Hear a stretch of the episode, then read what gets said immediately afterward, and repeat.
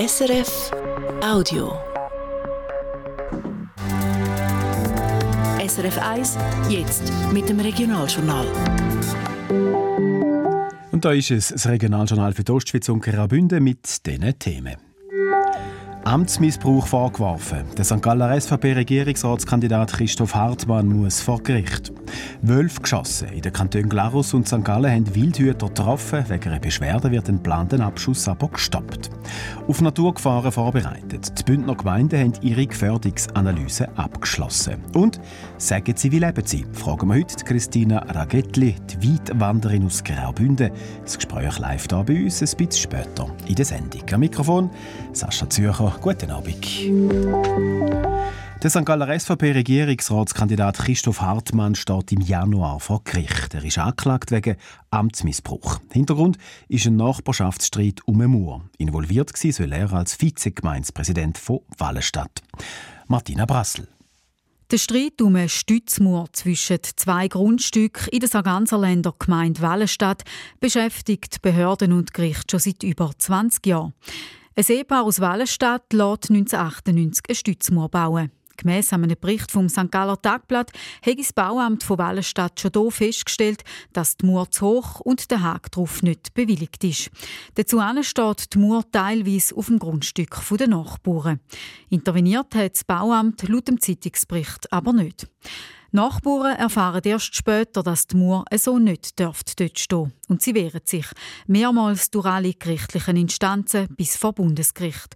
Und immer kommen sie Recht über. Heisst, Gericht sagen, dass die Mauer müsste angepasst werden müsste. Nur der Gemeinderat von Wallenstadt als Bewilligungs- und Vollzugsbehörde veranlasst nichts. 2015 weist der Gemeinderat eine Anpassung ab. Schreibt laut Anklageschrift, dass die Mauer nicht angepasst werden müsse, weil die Abweichungen im Toleranzbereich sind.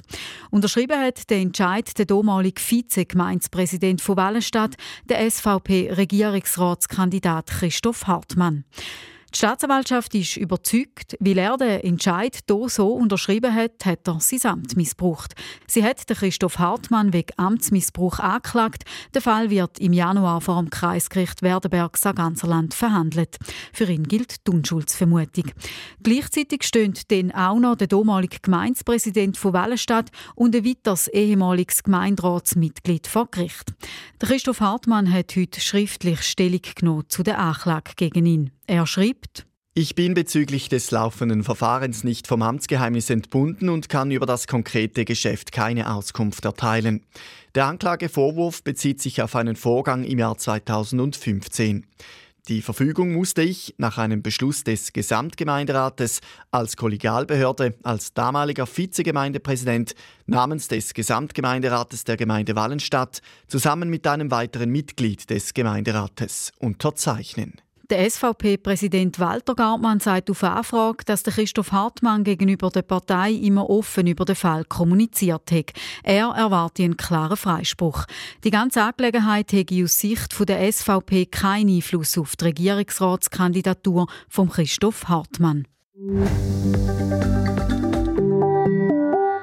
Alle Bündner Gemeinden sind jetzt auf dem Papier auf eine allfällige Gefährdung durch Naturereignisse wie Lawinen, Steinschläge oder Erdrutsch vorbereitet. Der Schluss zieht das Amt für Militär- und Zivilschutz, nachdem die Gefährdungsanalyse abgeschlossen ist.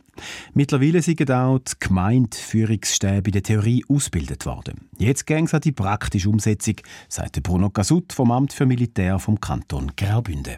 Da ist natürlich nicht die Idee, dass das jetzt ein Schubladentiger wird, sondern äh, dass man jetzt eben die Massnahmen, wo man je gefördert in dem Gremium und das waren alle Vertreter von diesen Einsatzkräften, die das Ereignis auch bewältigen tun, am Tisch gewesen.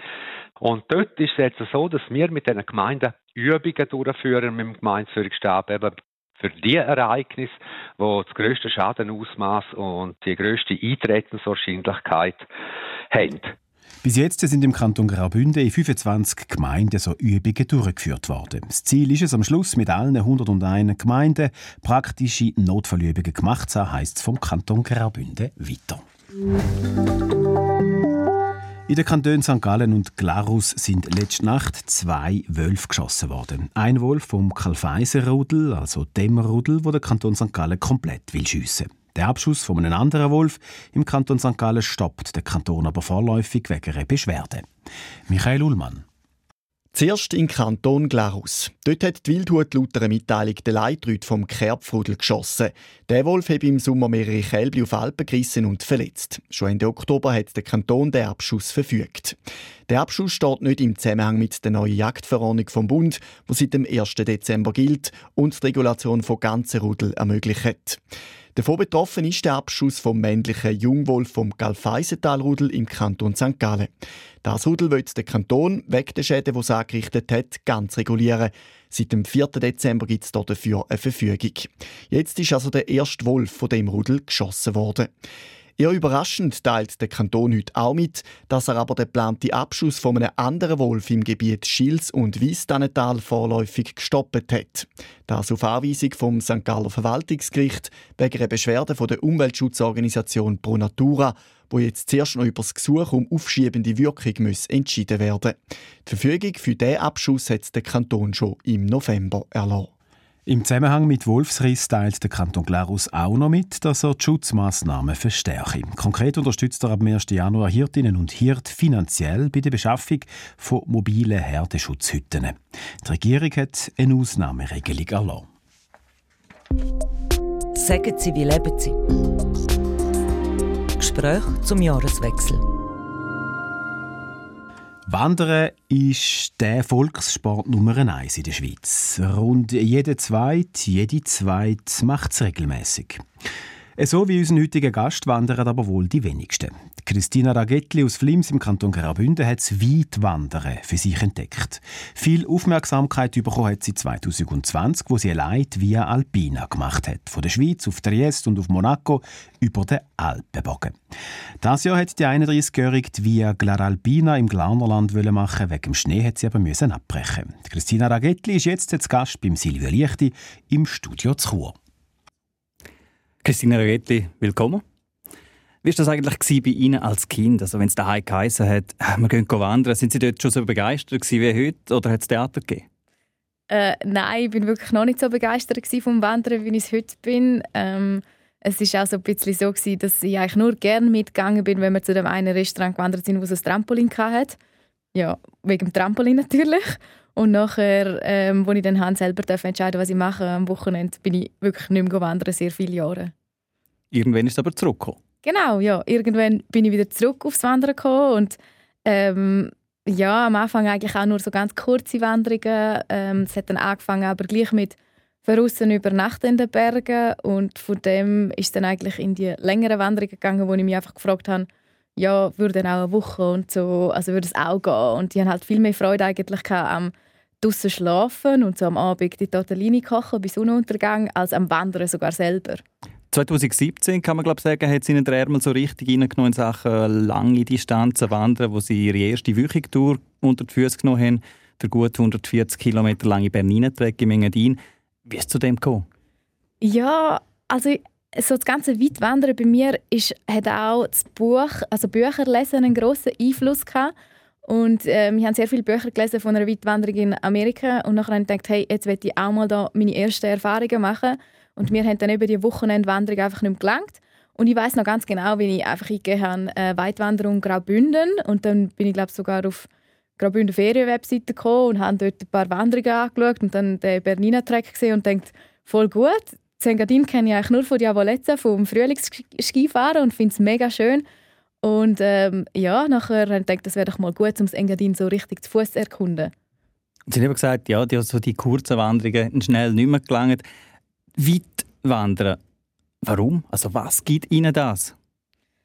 Ja, ist noch schwierig. Ähm, ist auch jede Weitwanderung, die ich jetzt gemacht habe, hat ein bisschen einen anderen Fokus. Zum Beispiel die richtig lange Wanderung, die Rote Via Alpina, wo ich vier Monate unterwegs war, dort ist es sicher darum gegangen, um mal etwas ganz anderes zu machen, wie vielleicht andere Leute auf Asien gehen mit ihrem also gehen Backpacken, habe ich gesagt, jetzt mache ich eine richtige Auszeit. Und bei mir ist dann halt einfach die Weitwanderung geworden.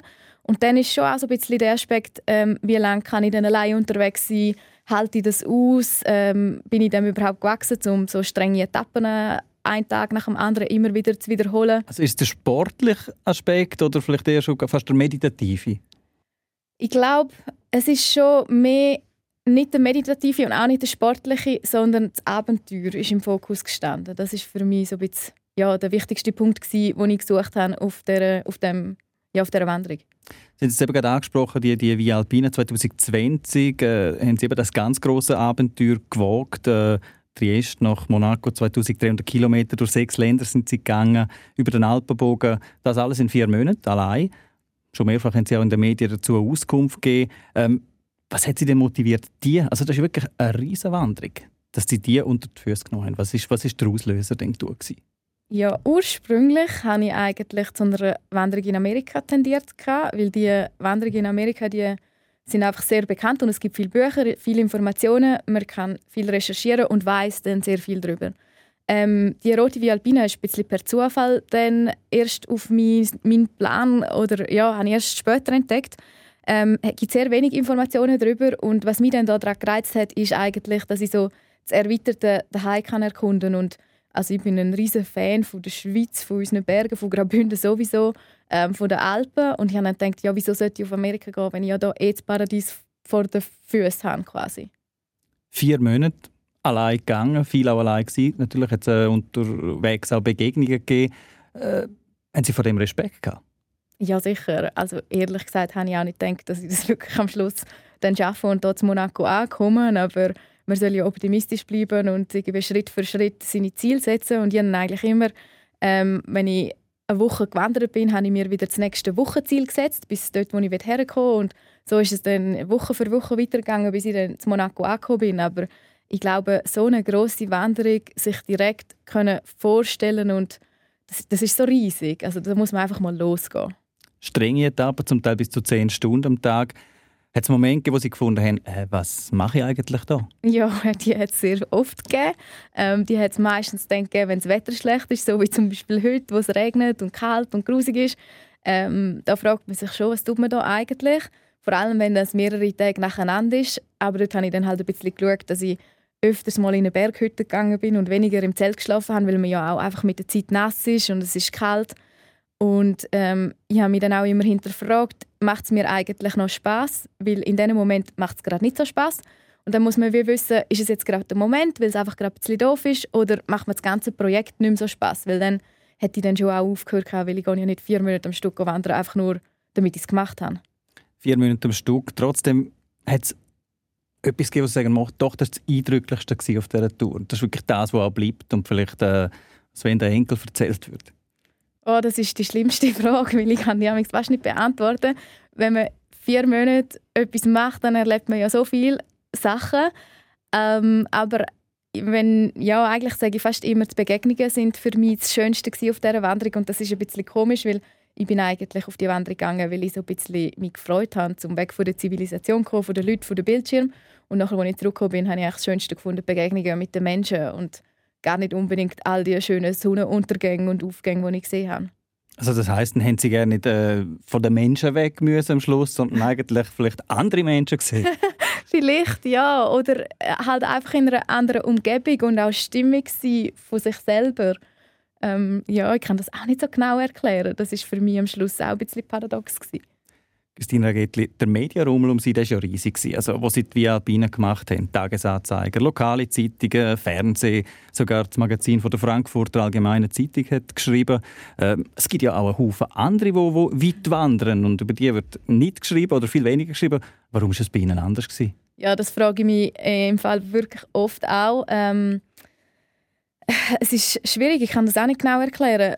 Vielleicht hat es kann schon sein, dass es ein bisschen etwas mit dem Namen zu tun hat. Ähm, das ist sicher vielleicht ein also Punkt. Namen muss man vielleicht noch erklären. Sie sind die Schwester von Andrea Ragetli, einem bekannten Freestyle-Skier. Ja, vielleicht ist es dann so ein bisschen der Punkt, ah, okay, hey, da hat es nicht nur den verrückten Freeskier in der Familie, da ist ja noch ähm, eben eine Schwester, die lange geht wandern. Vielleicht ist es noch spannend gewesen, der Zusammenhang. Ähm, und sonst, glaube ich, ist es einfach gerade ein bisschen der Zeitpunkt gewesen, wo ich gut getroffen habe ich bin als junge Frau allein unterwegs gewesen, oder meistens allein und viele getrauen sich das nicht und das hat vielleicht die Leute in der Corona-Zeit, wo das Wandern einen rechten Boom nochmal erlebt hat, einfach genau abgeholt und haben vielleicht dort ein bisschen Glück gehabt und profitiert, weil ich nie damit gerechnet dass das mal so etwas Grosses wird. Also als ich das Buch dann nachher geschrieben habe nach der Wanderung, habe ich damit gerechnet, dass das ganz wenige Leute werden lesen, nur die, die die Wanderung auch machen wollen. Und dass das jetzt so ein bisschen, ja, ist ja ein Bestseller am Schluss gewesen und ich habe irgendwie über, ich glaube, 60 Lesungen habe ich jetzt gehabt. Und mit dem habe ich niemals natürlich gerechnet. Also irgendwie der Zeitgeist getroffen. Nach der äh, Via Alpine ist natürlich weitergegangen. Die letzte grosse Weitwanderung, äh, die sie in Angriff genommen haben, war die Via Clara Alpina. Mhm. Äh, Im Kanton Glarus, aber es ist nicht so rausgekommen, wie sie es gedacht haben. Oder hätten wollen, oder? Nein, und für mich, ehrlich gesagt, ist das auch nicht eine grosse Weitwanderung. Das ist eher ja gut, so. man muss sagen, 19 Etappen, 230 Kilometer, 18'000 Höhenmeter auf und ab ist vielleicht der ein, für den einen oder die anderen schon noch eine relativ grosse Wanderung. Ein gemütliches Ferienprojekt. Nein. Ähm, ja, das Coole an dieser Via Clara Alpina ist eben, dass das eine Route ist. Also ich habe jetzt drei Wochen ungefähr eingerechnet. Ähm, bin, wann ist es? Ich glaube Ende August los und das mal als zweite, also mit einer Kollegin. Ähm, war das ein ähm, bewusster Entscheid aus den Erfahrungen von der Via Alpina, dass vielleicht gleich jemand dabei ist, oder? Nein, ich gehe auch immer noch sehr gerne alleine Sachen machen, aber wir haben einfach beide Lust auf die Route und dann also es ist nicht so, dass ich immer allein sein Wenn es sich ergibt, dann freue ich mich natürlich auch, wenn ich Leute mitnehmen kann. Es kommt natürlich dann dort schon auch ein bisschen darauf an, dass man so ein bisschen ein ähnliches Level hat, damit man schnell oder gleich schnell vorwärts kommt und auch so die Bedürfnisse ein bisschen vergleichbar sind. Wie lange will man wandern, ähm, wie oft muss man Pause machen und so weiter.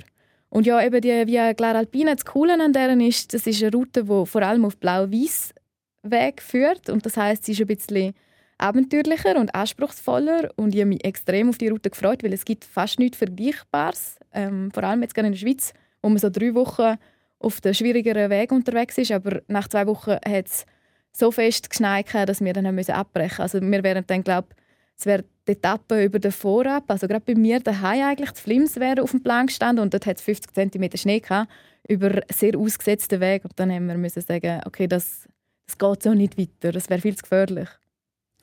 Jetzt 2024, wenn Sie es noch, noch fertig machen, also ist äh, eigentlich im Plan, dass Sie dann die Route noch fertig machen? Ja, genau. Äh, ich habe mir das auf jeden Fall mal aufgeschrieben, dass ich die Woche noch möchte abschließen und habe auch mit meiner Kollegin schon geschaut, ob sie auch Lust hat und doch, das sollte eigentlich klappen. Sie hören das Regionaljournal Ostschweiz und Graubünden. Gast bei uns ist heute Christina Ragettli. Die Flimserin wandert gerne weit, sehr weit. Über ihre Erfahrungen auf der Via Alpine hat sie auch ein Buch geschrieben. Christina Getli wird noch über die Ausrüstung reden. Also geht man in einen Bergsportladen, geht man in einen Outdoorladen, das Angebot ist riesig. Man findet eigentlich praktisch für alle möglichen und unmöglichen Situationen ein Gerät oder ein Produkt, das dann helfen sollte. Sie jetzt mit Ihrer Erfahrung eben auch für längere Touren. Was braucht es denn am Schluss wirklich? Also was nehmen Sie mit? Was ist in Ihrem Rucksack? Also in meinem Rucksack ist ehrlich gesagt relativ wenig. Und vor allem ist alles mega leicht. Also da wird natürlich aussortiert. Ähm, ich habe mehrere Regenjacken und da schaue ich, welches ist die leichteste, welche nehme ich mit.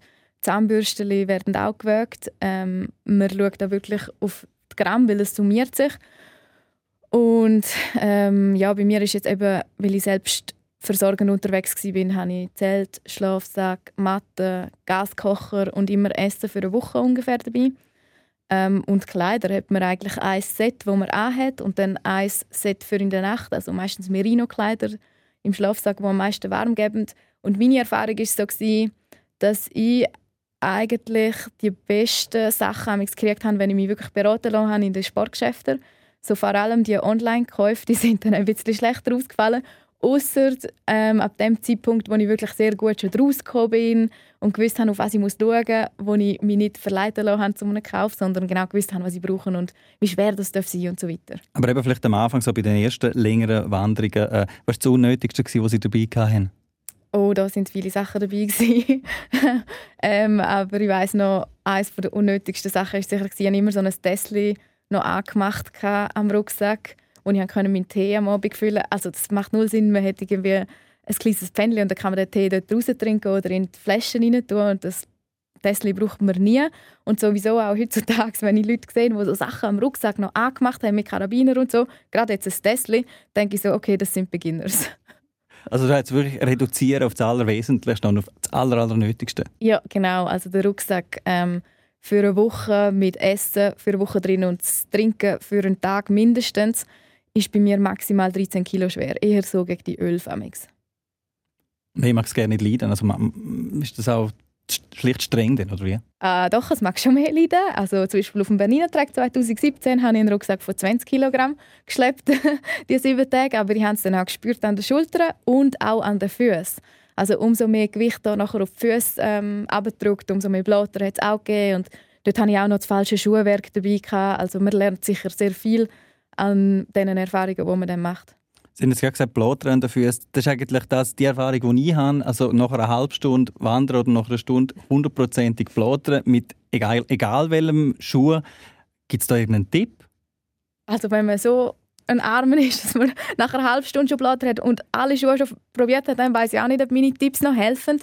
Ähm, ja, sicher Blatternpflaster zum Teil schon drauf tun, bevor es anfängt, wenn man weiß, wo man Schwachstellen hat ähm, die richtigen Socken, nicht zu große, nicht zu kleine Schuhe. Es, man muss so ein bisschen selber herausfinden. Also ich habe zum Teil auch immer noch Blattern und das passiert mir vor allem, wenn es sehr heiß ist. Also wenn es dann so Tage äh, gibt mit über 30 Grad, das sind dann die Tage, wo ich die meisten Blattern kriege oder wenn ich auf Asphalt muss laufen. Es gibt natürlich immer, also es wäre ja schön, wenn man in de, immer in den Bergen unterwegs ist und überall die Pässe läuft, aber manchmal war da irgendwie ein Felssturz und dann muss man ins Tal ausweichen und dann hat man halt auch mal 20 Kilometer Asphalt und dort hole ich mir eigentlich immer Blatter. Und nachher ist halt das Problem, dass man die dann nicht mehr wegkriegt. Also die, die hat man dann einfach und es verschlimmert sich ja eher, als dass es sich verbessert. Christina Ragetti, schauen wir noch ein bisschen auf das Phänomen Wandern, auch so ein bisschen mit Zahlen. Eben mehr als die Hälfte, fast 60 Prozent der Schweizer Wohnbevölkerung wandert regelmäßig. Das ist eine Erhebung vom Bund. Ähm, und der, der, der, der, hat eigentlich zugenommen in den letzten zehn Jahren, recht deutlich. Man kann von einem Wanderboom reden. Ähm, Wandern ist hip geworden. Wie erklären Sie sich das? Ja, das finde ich auch schwierig, zu mir das erklären. Ich bin ja wahrscheinlich genau auch eine von denen, wo der Trend ja gerade mitgemacht hat.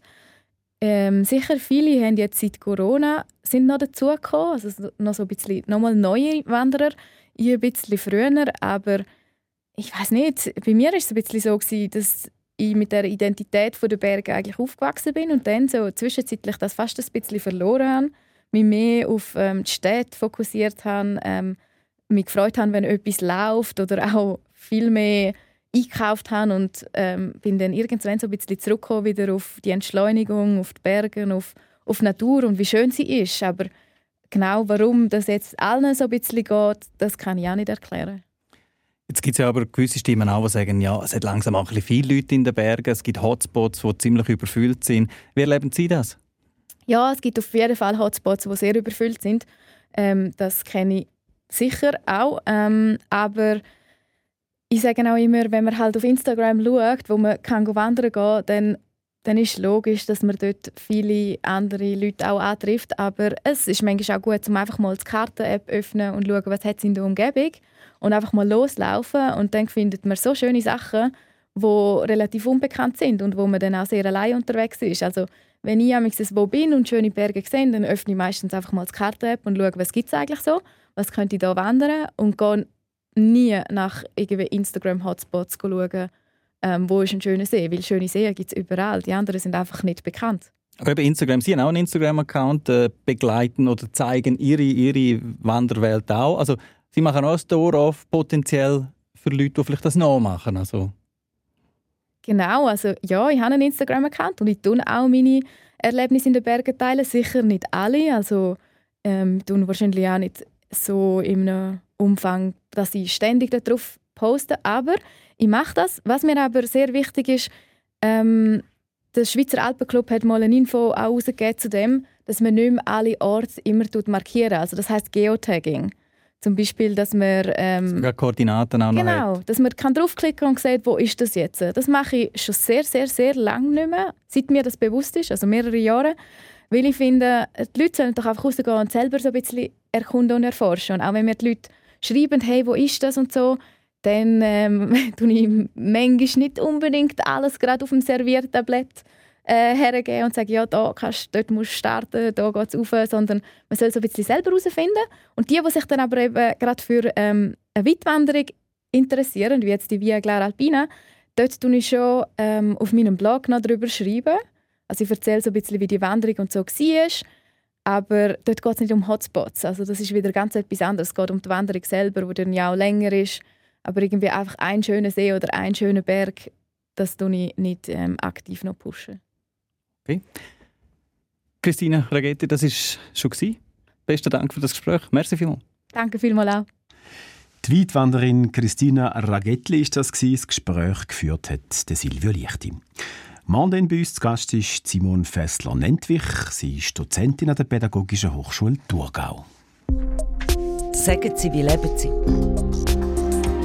Gespräch zum Jahreswechsel. Und jetzt ist es genau 5 vor 6 Sie hören das Regionaljournal Ostwitz Graubünden. Weiter geht es mit den Meldungen vom Tag. Der St. Galler SVP-Regierungsratskandidat Christoph Hartmann steht im Januar vor Gericht. Ihm wird vorgeworfen, er hätte das Amt missbraucht. Hintergrund ist ein Nachbarschaftsstreit um einen Mauer. Involviert soll er sie als Vize-Gemeindepräsident von Wallenstadt. In den Kantonen St. Gallen und Glarus sind letzte Nacht zwei Wölfe geschossen worden. Ein Wolf vom Karl-Feiser-Rudel, also dem Rudel, wo der Kanton St. Gallen komplett will schiessen. Der Abschuss von einem anderen Wolf im Kanton St. Gallen stoppt der Kanton jetzt aber vorläufig wegen einer Beschwerde. Alle Bündner Gemeinden sind jetzt auf eine allfällige Gefährdung durch Naturereignisse wie Lawinen, Steinschlag oder Erdrutsch vorbereitet. Der Schluss zieht das Amt für Militär- und Zivilschutz, nachdem die Gefährdungsanalyse abgeschlossen ist. Mittlerweile sind auch Gemeindeführungsstäbe in der Theorie ausgebildet worden. Jetzt ging es um die praktische Ausbildung. Bis jetzt sind im Kanton Graubünden in 25 Gemeinden Übungen durchgeführt worden. Das Ziel ist es am Schluss mit allen 101 Gemeinden praktisch Notfallübungen gemacht zu haben, heisst vom Kanton weiter. Der Clown Gaston ist tot. Wie seine Familie mitteilt, ist der 72-jährige Gaston Häni an einer schweren Krebserkrankung gestorben. Und jetzt zum Wetter und Prognose von SRF Meteo mit der Sabine Balmer.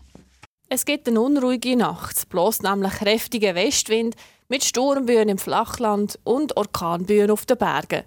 Auch in den Alpentälern, wo es bis jetzt noch ruhig war, muss man in der Nacht auf den Sturm gefasst sein. Temperaturen bleiben so um die 6 Grad. Morgen hat es dann viele Wolken und es regnet und schneit immer wieder. Die Schneefallgrenze pendelt zwischen 700 und 1200 Meter. In den Bergen kommt sehr viel Neuschnee zusammen, zwischen einem halben bis zum Teil über 1 Meter Neuschnee. Besonders in den Glarner und Bündner Bergen, außer ganz im Süden von Graubünden. Entsprechend steigt auch die Lawinengefahr an. Die Temperaturen liegen morgen Nachmittag zu Chur und zu Elm bei 5 Grad, St. Gallen und Herisau wird 6 Grad, im Rheintal 8 und im Thurgau gibt es knapp 10 Grad. Am Wochenende wird es dann ruhiger. Der Wind lädt nach und es zeigt sich zum Teil die Sonne.